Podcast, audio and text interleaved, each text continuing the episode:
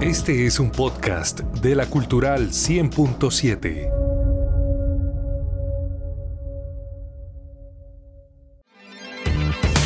Conéctate con las novedades tecnológicas y avances del mundo digital en la Cultural 100.7.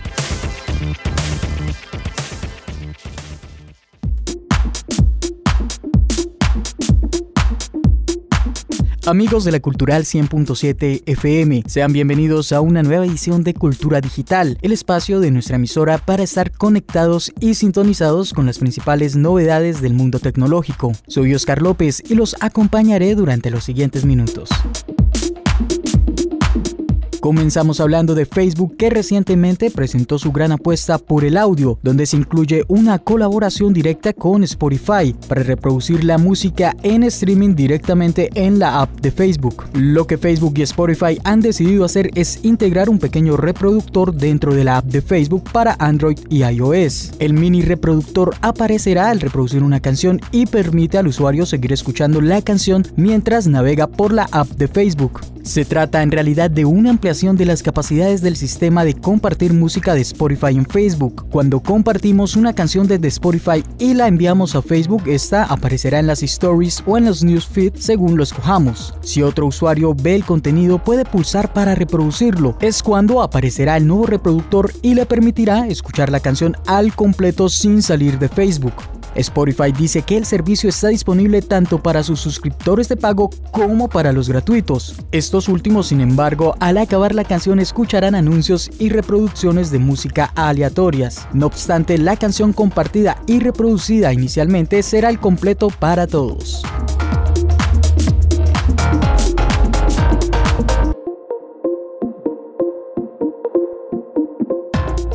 Microsoft acaba de anunciar un interesante movimiento para el sector del PC gaming, ya que hasta el momento Microsoft se quedaba con una comisión del 30% por cada compra que se efectuaba a través de la Microsoft Store. Sin embargo, esto cambiará desde el próximo primero de agosto, pues dicha comisión se reducirá al 12%. El objetivo es atraer a los desarrolladores a la tienda de Microsoft y plantearle cara a Steam, el gigante de los juegos en PC, que a día de hoy se queda con un 30% de cada compra que se hace en su plataforma.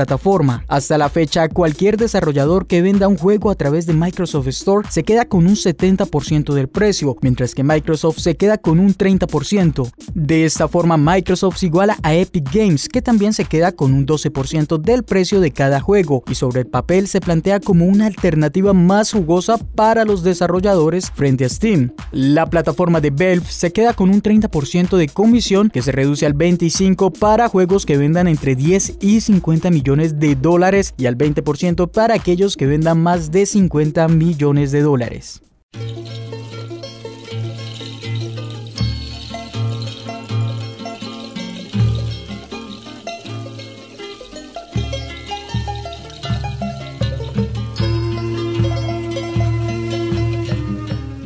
En el mundo de los videojuegos es tiempo de hablar de Nova Mundi, un videojuego de origen colombiano que se lanzó recientemente. Desarrollado por Slashware Interactive, Nova Mundi nos lleva por las aventuras de un grupo de indígenas muiscas, quienes tienen la misión de formar alianzas con las otras comunidades que habitan el territorio para hacer frente a la invasión extranjera, ya que está ambientado en la época de la colonización española y su recorrido por la región del altiplano colombiano. El juego tiene similitudes con títulos conocidos como Age of Empires y comienza explicándonos el contexto histórico en el que se desarrollará la trama. Posteriormente conoceremos al grupo que representamos y con el que jugaremos, que está conformado por indígenas muisca de diferentes características y habilidades, exploradores, guerreros, arqueros, entre otros. Santiago Zapata, fundador de Slashware Interactive y líder de este proyecto nacido en Medellín, explicó que junto a su grupo de trabajo vieron la necesidad de exaltar y tener como protagonista al pueblo muisca, que habitó y aún está presente incluso en territorios como Bogotá. Durante más de dos años se dedicaron al desarrollo de este videojuego, apoyados en la investigación y la academia, todo para hacer un acercamiento cada vez más preciso a las costumbres y características de los hijos de Bachue, mencionando también pueblos importantes como Bacatá, Hunza, Tundama, Ramiriquí e Iracá, entre otros donde nuestros expedicionarios indígenas deberán llegar para solicitar ayuda ante el peligro que los acecha. Actualmente el juego ya está disponible en Steam y tiene un costo de 22.500 pesos colombianos.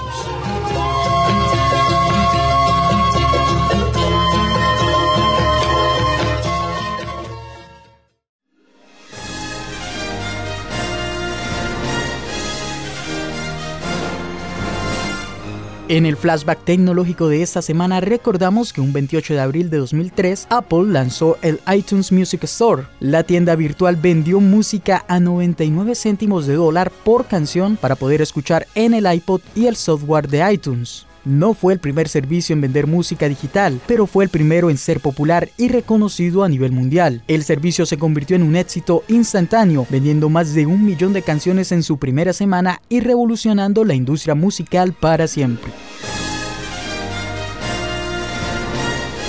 Eso ha sido todo por esta ocasión. Nos escuchamos la próxima semana para más noticias del mundo digital.